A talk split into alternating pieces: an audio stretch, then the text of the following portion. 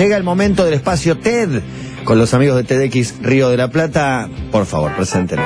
Hola, soy Jerry Garbulski. Hola, soy Santiago Bilinki. TEDx, TEDx, TEDx Río de la Plata. De todo. Río de la Plata. TEDx. Hola, hola. Bueno, Santi Bilinki, buenas tardes, ¿cómo le va? ¿Qué tal muchachos? ¿Cómo andan? ¿Dónde ha dejado a su marido? Eh, por favor, ¿Dónde quedó eso. Jerry? Eh, eh, Jerry está en está en el está en el paraíso. Está en Jerry el está en Vancouver, escuchando en este momento a, a muchos, a Sting, a Negroponte, a Bill Gates, a muchos de los más grosos oradores del mundo. ¿Logró Eh, saber de qué iba a hablar eh, Sting? ¿Era sexo tántrico finalmente? Estamos especulando. ¿no? Eh, Recién empezó, empezó ayer y todavía quedan unos días más. No sé si ya habrá pasado la conferencia de Sting. Eh, algo que pueden hacer, pueden mirar el Twitter de Jerry que anda mandando algo de información desde allá. Vamos a buscar. Eh, arroba Garbulski. Pero básicamente está, está viviendo la experiencia única de estar en TED y para todos los que no tenemos esa suerte, en dos semanas estará aquí contándonos un poco qué fue todo lo que vivió, como siempre hacemos después de que pasa TED. Muy bien, había prometido para hoy un tema muy Sí, especial. antes dos anuncios muy importantes Dígalo. del TEDx Río de la Plata. Eh, el primero es que hoy abrimos la inscripción para el próximo.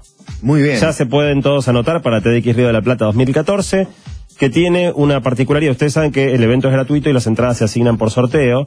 Y como tenemos muchos más anotados que, que, lugar- que lugares, en lugar. general la mayoría de la gente no sale sorteada y, tenés muchos que dicen yo me anoto todos los años, nunca No, la salgo. usina, el Conex, son lugares grandes. Son lugares grandes de mil a mil quinientas personas. quedó chico. Eh, el año pasado se anotaron eh, 14.000, con lo cual, digo, ocho de cada, siete de cada ocho quedaron afuera. Y hay mucha gente que dice, no, yo siempre me anoto, nunca salgo. Bueno, entonces este año decidimos no duplicar la apuesta.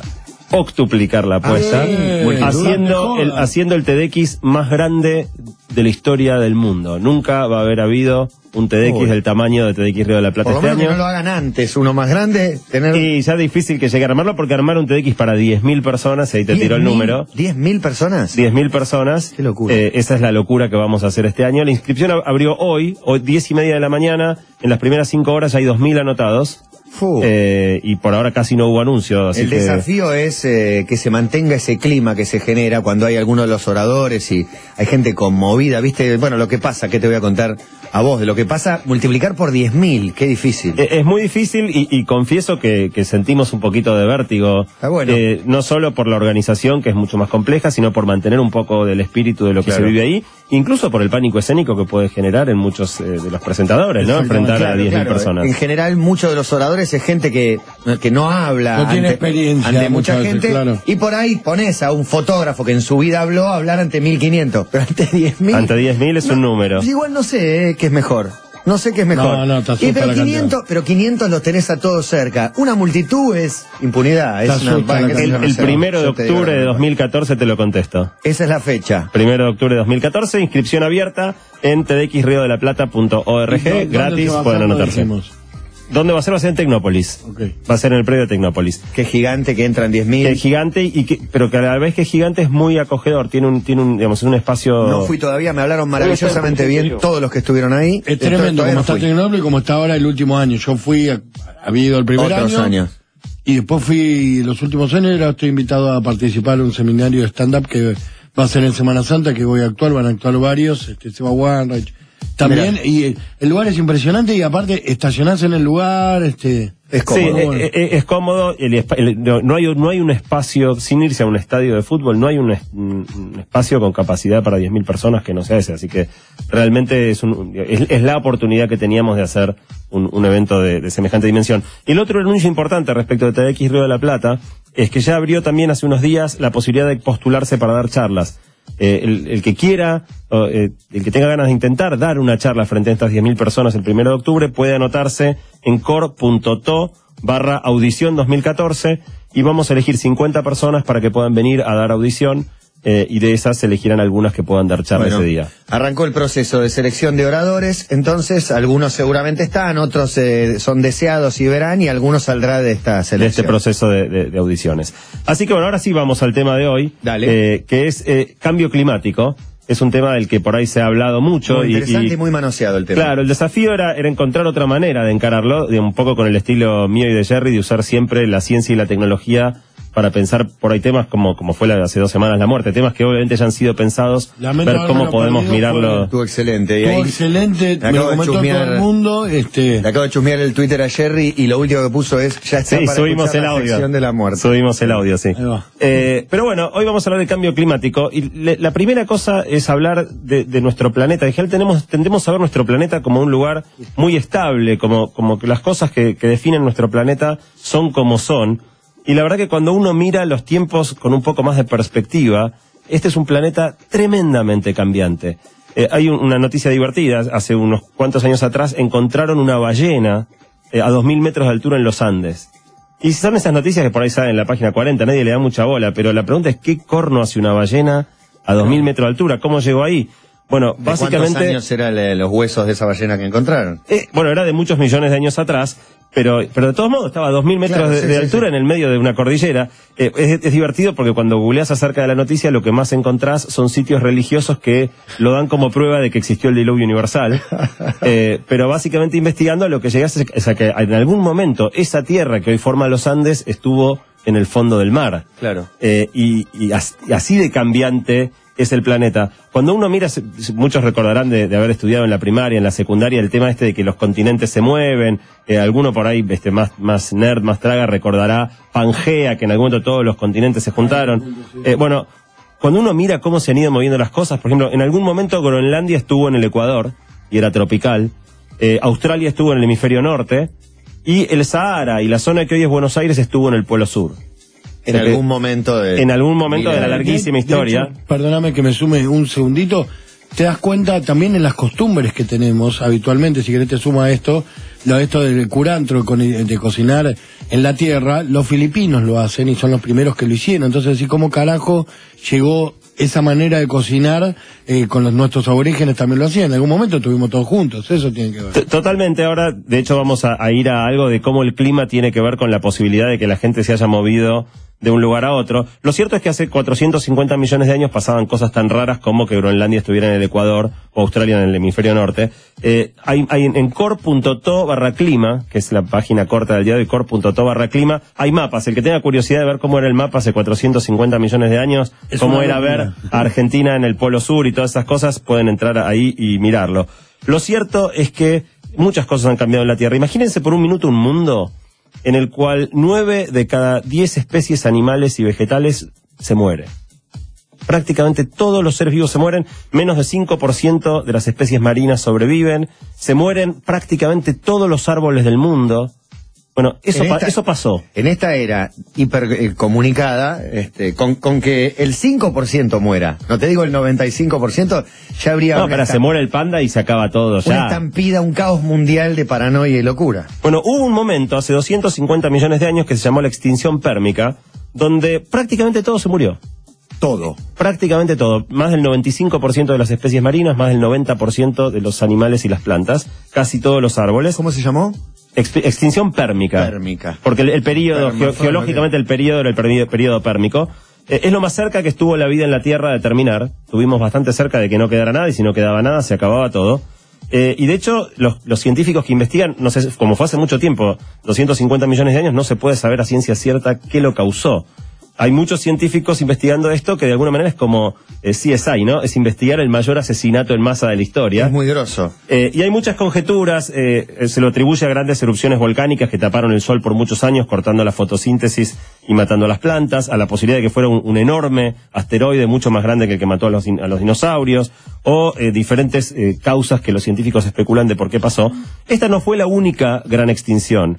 Solo en los últimos 500 millones de años hubo cinco grandes extinciones, llamando gran extinción a extinciones que mataron por lo menos la mitad de todos los seres vivos del planeta. Hubo cinco ya. Cinco. Lo que, lo que me deja la puerta entreabierta a pensar que El A- sexto. a- a que- el puede sexto volver a pasar. y- No puede volver a pasar, va a volver a pasar. no La sabemos. pregunta es cuándo. Estamos hablando de tiempos muy largos, digamos. Estos no son fenómenos que ocurrieron de un año al año Estás siguiente. hablando de 250 millones de años. No te digo Pará, 250, pará. pero un dentro de un millón de años Pero o sí, dentro de poco. sí.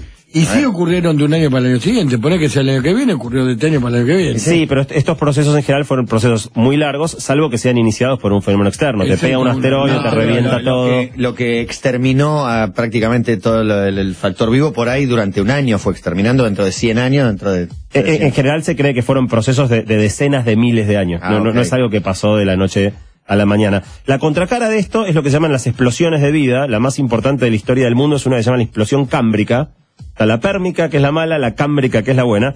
Esta fue hace mucho más todavía, 542 millones de años, y es el momento donde prácticamente todos los seres vivos que conocemos aparecieron. Hasta antes de la explosión cámbrica había formas de vida muy básicas en el mundo. ¿Y qué pasó? ¿Qué pasó, Santi? Que se despertaron todos, se desarrollaron todos. Bueno, ese es, la es el tipo de cosas locas que pasan en este mundo. Y en general está muy atado a cambios en el clima, a que el clima se vuelva más, más hostil o, o O más, menos o- hostil. o más hospitable. Y también a factores externos. Uno de los factores que afectan mucho y que uno tiende a pensar que no cambia nada es la órbita de la Tierra. La órbita de la Tierra va cambiando, haciendo que en algunos momentos reciba más calor del Sol o menos calor del Sol, o que esté más inclinada respecto del Sol. También el Sol cambia, hay épocas que está más, más este, más, nervioso y tira más, hay épocas que está más tranquilo. Tiene un ciclo, no sé si ustedes sabían, el Sol cada 11 años es como que se prende, se, se pone más caliente o, o más este flojito y va cambiando. 11 años más fuerte, 11 años más suave. Es en promedio 11, no es exactamente 11, pero con Claro. bastante prolijidad cada 11 años Y también tiene sube o fecha baja la de temperatura. vencimiento el, el sol, ¿no? Yo leí que se extingue y ahí se termina todo. Sí, tiene fecha de 11.000 vencimiento, no de vamos a no estar ahí cuánto. cuando suceda, No, no, felizmente. Ahora, eh, lo interesante es que eh, el clima, que es de lo que vamos a hablar hoy, también ha cambiado brutalmente en diferentes momentos del mundo.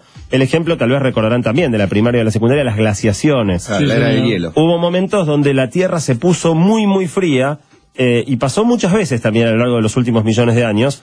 Hay momentos en que gran parte del planeta llegó a estar cubierto de hielo y fuimos casi una ¿Por qué gran carajo? Antártida. ¿Por qué carajo? Bueno, eh, las, las causas son muy conjeturales. La ¿Dónde última... estaba el sol en ese momento cuando lo necesitaba? ¿Qué Eh, bueno, vos sabés que es muy interesante. La última gran glaciación no fue hace tanto, la famosa era de hielo, fue hace 18.000 años, que efectos de la historia de la Tierra es nada, es un... 18.000 años, pero Di- anteayer. Anteayer. Eh, en ese momento, la última glaciación no fue de las más grandes, pero gran, en el hemisferio norte se sintió mucho. Gran parte de, eh, de América del Norte, o sea, todo Canadá, gran parte de Estados Unidos, gran parte de Europa estuvo tapada por el hielo. En el hemisferio sur, que es más oceánico, no se sintió tanto. El hielo de la Antártida llegó más o menos hasta Tierra del Fuego, pero no es que estaba, digamos, en. Buenos Aires estábamos Sí, tapados de me hielo. suena haber visto el lago Michigan, todo eso era un- como un gigantesco. un gigante, una gigantesca, un gigantesco ártico. Eh, de hecho, hay en core.to barra clima también mapas para los curiosos que quieran ver cómo, cómo era eso. Lo interesante es que cuando los hielos crecen tanto, todo ese agua que forma ese hielo tiene que salir del mar, porque la cantidad de agua Claro. que hay en la Tierra es fija. Con lo cual, en la última glaciación, los mares bajaron su nivel 120 metros. Casi 120 desaparece. metros de agua de mar fue a parar a los polos congelada. Eh, de manera que vos decías, Cabo, antes eh, lo de los filipinos. Bueno, en ese momento, por ejemplo, se podía pasar caminando de Rusia a Estados Unidos, uniendo Siberia con Alaska. Eh, y también las Malvinas eran continentales, eran parte del continente. Podías llegar caminando a las Malvinas porque de parte. una plataforma continental que tenemos nosotros y bajó 120 metros hasta África, bajó porque, viste que acá en Argentina te metes 200 metros al mar y te va a No es los- tan profundo. Está por los tobillos. Está por los tobillos. Bueno, con 120 metros el, el mundo era muy diferente. La forma Claro. de los continentes era totalmente distinta. Y de esto hace muy poco, hace apenas 18.000 años. En ese momento eh, los hielos cubrían 30% de todas las tierras en el planeta.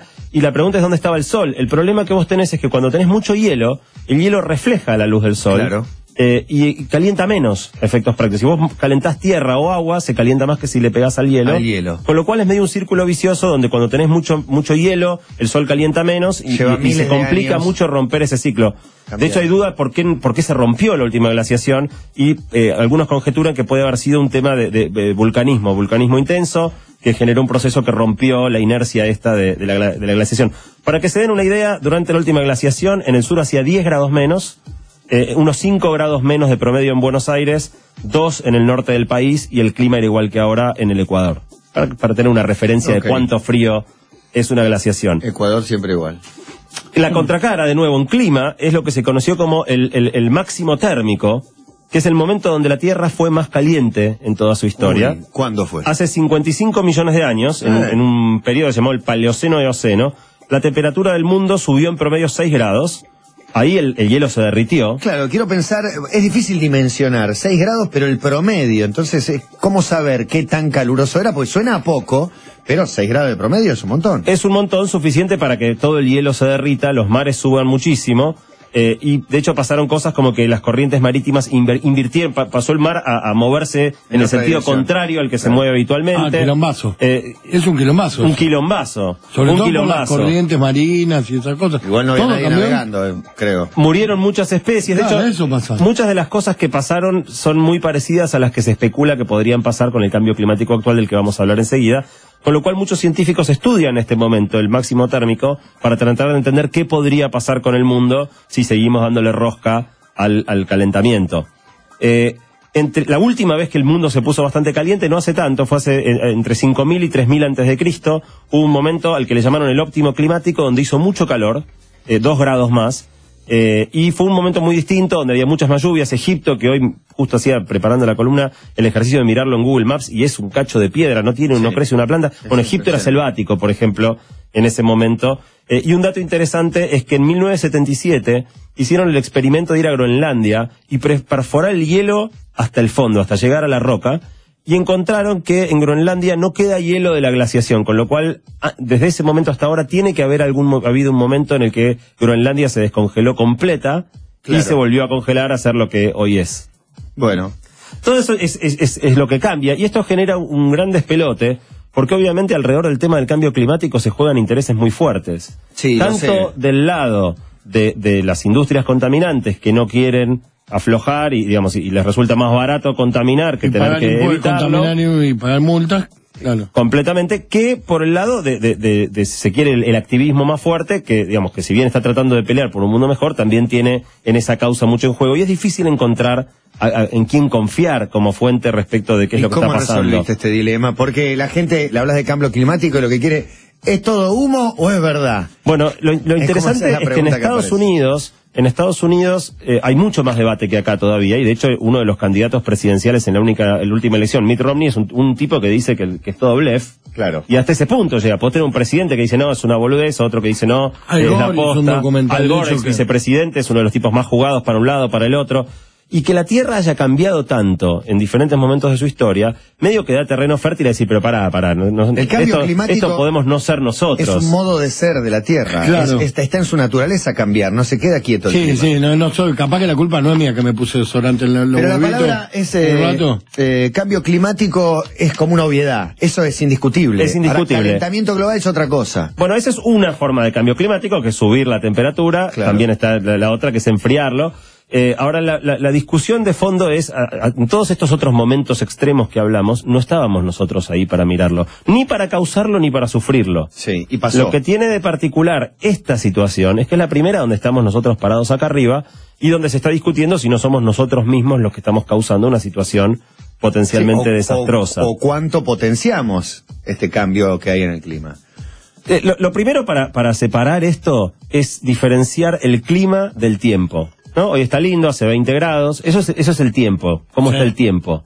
Yo tengo dudas con, con, con todas esas. Son, Yo son te estoy temas siguiendo, dale, vamos. No, digo, el, tiempo sí. es como está hoy. Puede estar lindo, puede estar feo, más grande temperatura, menos temperatura, llover o, o- o haber sol, pero la realidad es que eso es el tiempo. El clima es el promedio del tiempo en series muy largas. Ajá. Aclaro esto porque tenés gente que dice, este verano hizo mucho calor, se viene el calentamiento global, o gente que dice, este verano no hizo nada de calor, mira febrero, llovió un montón y, y- Claro. y, digamos, es muy importante que la gente entienda que lo que pasa un año, ya sea que en el hemisferio norte hizo un frío de morirse, o, o que acá hizo calor, eh, el dato de un año es absolutamente irrelevante y no se puede discutir a favor ni en contra eh, del, del- del cambio climático, dando como ejemplo lo que esté pasando Ahora, en un año. De hecho, vos decís, dijiste hace 10 minutos que el sol tiene un ciclo que cada 10 años calenta más o menos, puede depender pura y exclusivamente de eso. Sí, de hecho, el, el sol calienta más o calienta menos, pero son eh, lo, lo que cambia es muy chico. Es muy chico, Claro. muy predecible. Sabés que sí, está calentando más, está calentando menos, pero no llega a afectar eh, fuerte ese ciclo de actividad del sol a la temperatura en la Tierra. Entonces, lo difícil es, sabiendo tantas fuentes interesadas, cómo encontrar... Eh, A quién motores creerle. para que se den una idea, por ejemplo, en el año 2013, después de muchos años de, de reducción, reducción, reducción de los hielos, en el 2013 hubo un aumento brutal de los hielos.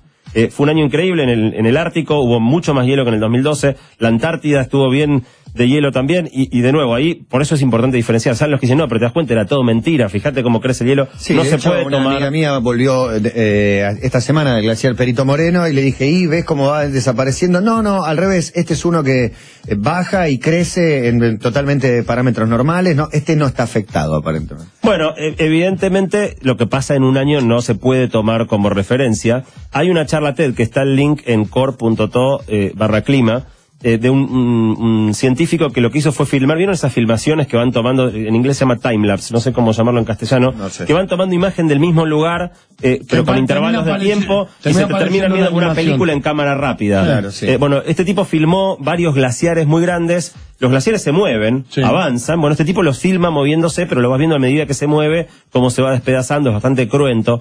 Bueno, lo interesante es que cuando uno va a las fuentes, es discutible si hay o no calentamiento global producto de la actividad humana. La respuesta es no. No es discutible. Yo no soy un, un, un hiperecologista ni un, ni un este, fanático de la contaminación. Después de mirar muchos datos, resulta bastante claro que a esta altura es indiscutible que el hombre está afectando el clima de la Tierra y que el efecto que el hombre está teniendo es eh, un aumento de la temperatura. La fuente más, más neutra eh, que encontramos con Jerry preparando esta columna es un, un organismo de las Naciones Unidas que se llama Grupo Intergubernamental de Expertos sobre Cambio Climático. Son 1.300 científicos de todas partes del mundo tratando de ponerse de acuerdo para este, entender qué es lo que pasa, qué puede llegar a pasar y qué debiéramos hacer al respecto. Eh, y, y hay mucha política, obviamente, en esta discusión eh, y mucha, mucha negociación en la redacción del informe. El último informe que lo sacaron el año pasado, estos 1.300 científicos, dis- digamos, llega a afirmar que la influencia del hombre es absolutamente indudable y que no, no existe margen para discutir eso eh, hasta acá. Es interesante que en el informe anterior, que era 2009, le habían asignado 90% de probabilidad. Ah. Eh, y, y es divertido porque... Nos cuesta, nos cuesta hacernos cargo. Bueno, en ese momento decían 90% y, y una, una argentina, Matilde Rusticucci, que está en, es una de esos 1.300 científicos expertos, que dio una charla en TEDx Río de la Plata, está el video ahí también para el que quiera verlo, ella cuenta la infidencia de que la cuenta les había dado 95, pero China se plantó y dijo yo más de 90 no firmo y dijeron ok, firmemos 90. Así Ahora lo interesante es que de- del año 2009 al año 2013 pasaron de decir 90% a decir esto es indudable. Bueno, es indudable. Ahora, ¿de qué manera, cuánto, cómo afecta el hombre y todas sus acciones al calentamiento, al cambio climático? Lo charlamos después de un corte. Dale. ¿Le parece? Vamos. Con Santi Bilinkis hablando verdad, mentira del calentamiento global y del cambio climático. Mar- Martín, Matías Centauno. Centauno. William Matías Martín. Centauno. Están 10 para las 5 de la tarde. A toda velocidad nos metemos en el cambio climático. Santi Bilinkis con nosotros. Allá vamos. Bueno, lo primero para charlar ahora es que de- antes terminamos diciendo que no quedan ya dudas del efecto humano sobre el clima de la influye, Tierra. no hay dudas. Y tampoco quedan dudas respecto de cuál es la manera en la que influye. La manera en la que influye es la liberación de un gas que se llama dióxido de carbono, normalmente abreviado CO2, Sí. eh, a la atmósfera, generando algo que se llama efecto invernadero. La acción del hombre y de los habitantes de la tierra, porque lo- la- los pedos de las vacas, con todo Bueno, eh, respeto. a- a- ahora ahora Ah, vamos a eso, Lo- pero, pero no es el hay- hombre, pero también La- las, vacas, las aportan vacas- las vacas aportan Metano. que es otro gas de efecto invernadero, mucho más poderoso, mucho más jodido que el, que el CO2, eh, pero que digamos no, no es tanto producto de la actividad humana, un poco de la agricultura y, y de la crianza intensiva de ganado, pero Se vale de puede lo- poner- por- Tengo mil de los de de las ganada, vacas. mil cabezas de ganado. Globos en el culo a la vaca y que Bueno, queden bueno. inflados y sacarlos al exterior. Bueno. Bueno, Es una posibilidad. aporto solución. Bueno, para, para explicar muy fácil qué es esto del efecto invernadero, eh, la manera más clara de verlo es la siguiente. Si vos tenés un- el sol que tira mucho calor, ¿no? Y ese calor llega a la Tierra en forma de radiación, el sol nos manda eh, energía. Una buena parte de esa energía rebota contra la Tierra y sale en forma de calor. De manera que si, si vos tenés, por ejemplo, una pelota que está caliente, sin que llegues a tocarla, acercás la mano y sentís el calorcito Sí, que sale. Bueno, la Tierra hace lo mismo. Parte de la energía que recibe del Sol la manda de nuevo al espacio en forma de, de calor. Si toda esa energía se fuera, el, el planeta, por más que esté al Sol, sería un planeta helado, digamos, y no podríamos retener nada de ese calor. Entonces, por suerte, tenemos una atmósfera que tiene ciertos gases, entre otros el CO2, que retienen una parte de ese calor. Hay una parte del calor que no dejan que se vaya. y ese calor se queda y es lo que hace que nuestro planeta sea un planeta templado. Claro, con temperaturas para la vida humana. Con aptas. temperaturas aptas para la vida humana. Ahora, cuando vos agregás más de esos gases, esos gases retienen más calor. Eh, y en definitiva, estás rompiendo ese equilibrio. La Tierra está en equilibrio cuando la cantidad que entra y la que sale es la misma. Claro. Si vos le metes más gases de invernadero, empieza a retener más y la Tierra se empieza a calentar más, hasta que larga más calor, una pelota más caliente larga más calor y se vuelve a equilibrar, pero con una temperatura interna más alta. Ok. Con lo cual, en definitiva, cuando nosotros metemos estos gases, estamos armando ese despelote. Eh, eh, La, la Tierra se vuelve a equilibrar en un proceso muy lento, pero en una temperatura más alta. El ejemplo más interesante es comparar Venus y la Tierra. Venus y la Tierra son planetas prácticamente iguales en muchos sentidos, pero la atmósfera de Venus es casi CO2 puro. 96% de la atmósfera de Venus es dióxido, de, carbono.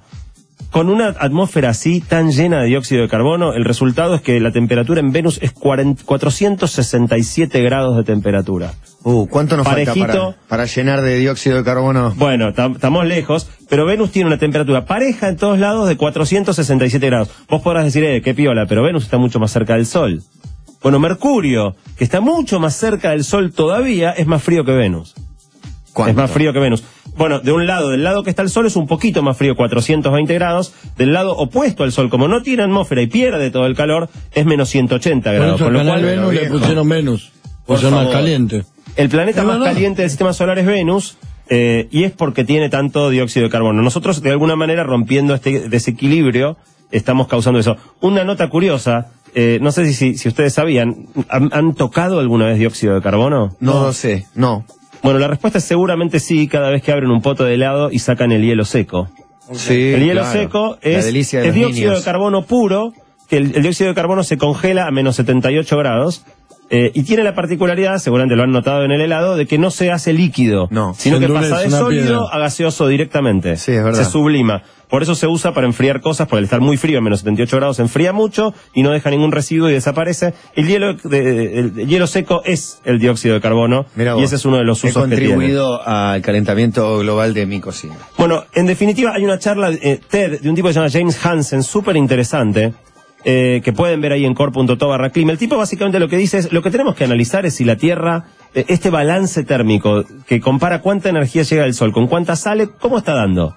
Si está dando que está entrando más de lo que sale, no discutamos más, nos Sí. estamos calentando. Y una pequeña proyección de cómo va a dar, en siguiendo este ritmo, cómo, cómo, podría cómo dar va a seguir la cosa. Bueno, este James Hansen mide esto y llega a la conclusión de que básicamente la energía que estamos ganando por la entrada de energía del Sol que no estamos pudiendo sacar equivale a 400.000 bombas de Hiroshima por día. Ok, hay que ver cuántas salen. No, no, eso es Ah, el es- neto, eso es lo que ah, queda de la diferencia entre lo que entra y lo que sale. Todos los días nos estamos ganando una cantidad brutal de energía que está quedándose por efecto de estos gases de efecto invernadero y no saliendo. Y el otro dato muy, muy curioso, lo mencionábamos un poquito antes cuando hablábamos de las glaciaciones, es que hay un efecto de círculo vicioso en esto. Porque cuando la temperatura sí, eh, sube, se evapora más agua del mar. Ajá. Y la atmósfera se pone más húmeda. Y el, el vapor de agua también tiene efecto invernadero, con lo cual cuando vos tenés, la- sube la temperatura, tenés más vapor de agua, tenés más vapor de agua, sube la temperatura, más vapor de agua, sube Círculo la temperatura. vicioso. La otra cosa que afecta es que más calor hace que se derrita el hielo. Y antes decíamos que el hielo refleja el calor, con lo cual en las partes de la Tierra que el sol pega en hielo, ese calor se queda menos. Bueno, cuando sacás el hielo, ese calor también se empieza a quedar más y tenés otro círculo vicioso ahí. Y el último círculo vicioso es que el mar tiene mucho dióxido de carbono eh, diluido y cuando el mar se calienta, lo larga. No sé si se acuerdan el año pasado cuando hablábamos de, la- de las cábalas y la historia del vasito de, de agua en la mesa de luz, que se le Sí, forman burbujitas, burbujas, claro. y decíamos que eran porque la sube la temperatura del agua durante la noche y larga el dióxido de carbono. Con el mar pasa lo mismo, sube la temperatura del mar, el dióxido de carbono sale del mar como de la nada y complica más todavía las cosas. Entonces lo interesante de este proceso es que si bien está claro que está iniciado por el hombre, después empiezan a jugar un montón de fuerzas naturales que ya no tienen nada que ver con nosotros Claro. y que aunque nosotros mismos paremos nuestro accionar, no está seguro y nadie sabe a ciencia cierta a dónde termina la cosa. Ok, Tenés el lo hombre más- influye es innegable. ¿Qué tan decisivo va a ser?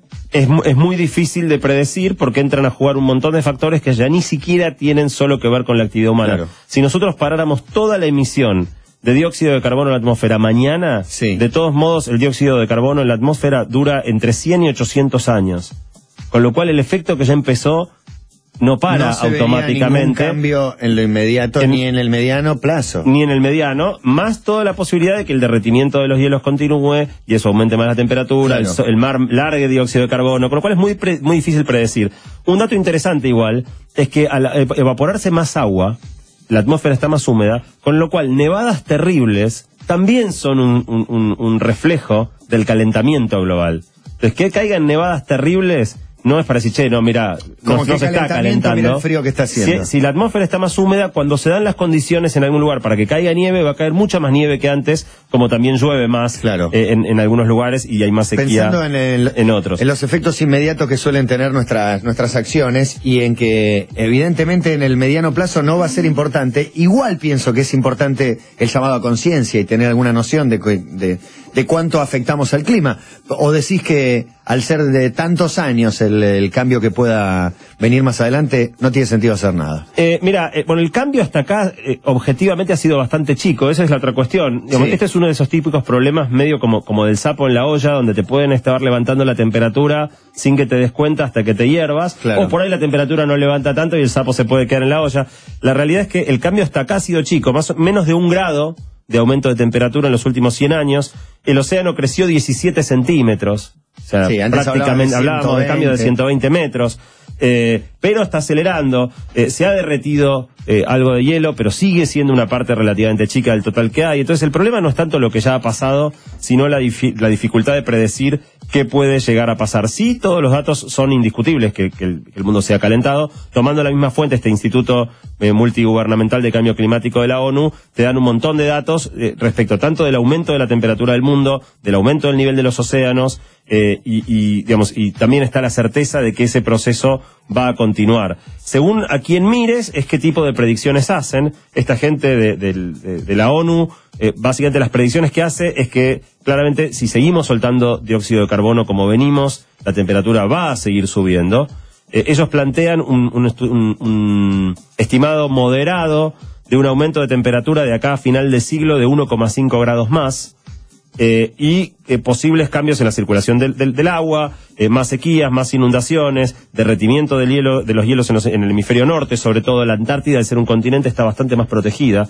La parte de la Antártida que sufre es la península, justo la punta que, que Argentina reclama como propia, eh, porque, porque está más rodeada de agua, pero la, la Antártida está como mucho más protegida. Pero sí plantean que, digamos, que, que muchas de estas cosas y este círculo vicioso eh, es esperable que suceda en lo que queda de- del siglo. Si uno va a los ambientalistas y en la preparación de, esta columna ayudaron personas como Hernán Nadal de Greenpeace, Pablo Bullrich, eh, una periodista Mariana Eisen que sabe mucho, Marina Eisen que sabe mucho este tema, eh, los estimados son mu- mucho más extremos, gente diciendo hasta 6 grados mayor, que es más alto que el más alto de la historia del planeta, y que esto podría llevar a una masiva extinción de, de especies como la que hablábamos del periodo pérmico.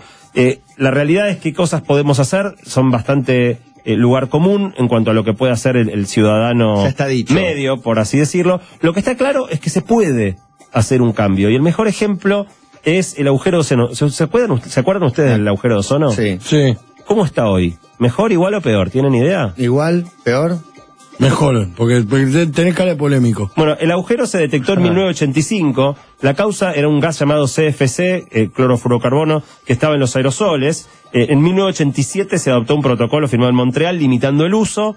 El tamaño máximo de agujero de ozono se alcanzó en 2006, siguió empeorando por efecto de esta inercia, igual que pasaría con el CO2, pero empezó a mejorar y en el 2012 fue significativamente más chico, el más chico desde 2002, y el, el- el- el- proceso del agujero de ozono está significativamente mejorando todos los años y Está se espera que para retroceso. 2050 el proceso se haya revertido por completo. Es interesante esto para mostrar que cuando nos ponemos las pilas, Se puede. las cosas se pueden mejorar.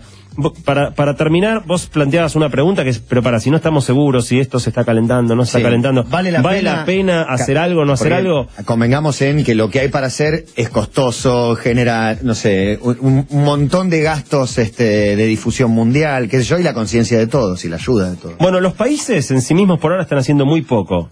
Eh, lo único que hicieron fue firmar un protocolo que se llama el Protocolo de Kioto, que se firmó en 1997, pero entró recién en efecto en 2005 y que fija metas de reducción de emisiones que son claramente insuficientes para solucionar el problema, con el agravante de que Estados Unidos y Canadá no son firmantes y son de los principales que sueltan.